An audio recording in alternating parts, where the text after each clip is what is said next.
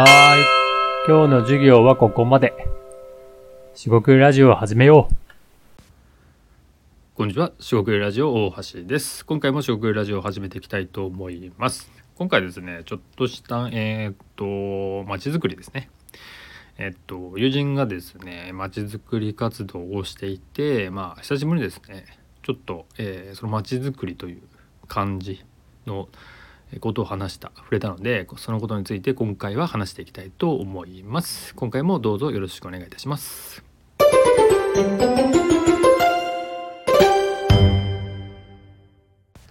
はい、四国ラジオ大橋です。今回ですね、まちづくり、まあなかなか大きいテーマではあるんですが、まちづくり活動、まあそんな、えーっとテーマで結構動いている友人がいまして、でまあ活動を紹介するというような、まあちょっとした、えー場がありまして、ちょっと、まあ、見てきたというか行ってきたところですと。で今回ですね、まあすごく思ったのは、まあ、そのえーっとまちづくり活動自体がどうというか全くなくて。まあ、全然取り組みとしては全然素晴らしいことではあるんですがその街歩きという、えーま、コンテンツがありますと。で街歩きってそのなんかご存じない方に簡単に説明すると本当に文字通り街を歩くんですね。まあえー、と指定された場所、まあ、エリアを。まあどうでしょうね。まあ12キロ範囲ぐらいですかね、まあ、1時間とか歩いてでその街を観察して得たものを、まあ、写真撮ろうがメモしようがその手法はいろいろあるんですが、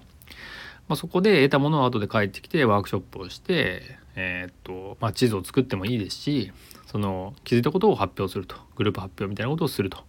そんなイメージですなんかそういうことやったことがある人はあのイメージつくとは思うんですけどやったことないとね何なんだってなりますよね。ででそもそもですねその街歩きもそうですが街づくり活動っていうのに対して、えー、と僕自身ですね、まあ、ちょっと離れてた、えー面があります。で実際に今あの近づこうとかやってみようとかっていうのは、まあ、ほぼほぼないんですけど一方でですねその以前、えーまあ数年以上前ですがその街づくり活動みたいなのを結構やってたんですよね。で街づくり活動って何ってなるんですけどまあ、例えば、えー僕はゴミ拾い活動をしていたと。でゴミ拾い活動って文字通りそのあの今思えばかなりなんかやってたんですけど平日とかの朝にまあ本当に通勤してる人はあの参加できないんですけど、まあ、9時とかね駅前に集まってゴミを拾うと。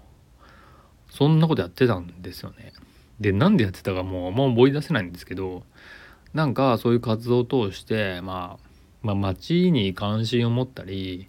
なんかそのつながりが広がっていくっていう、まあ、ネットワークですかね、えーそういうものが面白かったのかなと。今では思います。でもあの影響とかそういうのを考えてしまうと、まあ、ものすごく小さいわけですよ。でゴミって、まあ、捨てる人は捨てますけどあの捨てない人は捨てないですよね。って意味ではそのまあ、例えば海外だとそのなんかゴミを拾う仕事があるとすると、まあ、清掃の方ですよね。そういう人から仕事を奪ってるんじゃないかまであると。まあすごいこう正解はないんですけど、まあ、少なくとも街づくり、えーなんか街に興味を持つとかそういう意味でボランボランティアですねもちろんボランティア活動ってことでやってたんですよね。で今話を戻すとそういったまあ友人が街づくり活動を関わっていてあの別にそういうのでね友人からやった方がいいですよとかねそういう話はもちろんないんですけど関心を持ってもらえるだけでねあのまあまあまああの話題にはなるというかあの共通点はあるんで全然いいんですよね。でなんでそのまちづくり活動っていうのが、えっと、遠くなるかもしくは一般的に言ってなんかなんか近づきがたいというとちょっと言い過ぎなんですけど遠い存在になるかなと思うと、えーなってるかなって思うのはなんかその行政とか自治体がやるものだっていう、まあ、固定概念が頭あるんですね。で実際にじゃあ市民が住民がその仕事とか関係なくフラットにやろうやろうとすると、まあ、途端に難しくなるんですよね。で思うかどうかなんですけど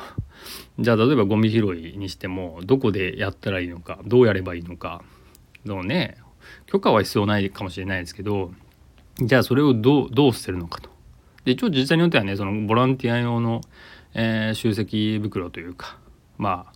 えー、っとあったりしてそういうことやれるとこもあるんですけどないところもあるかもしれない。結構いろいろ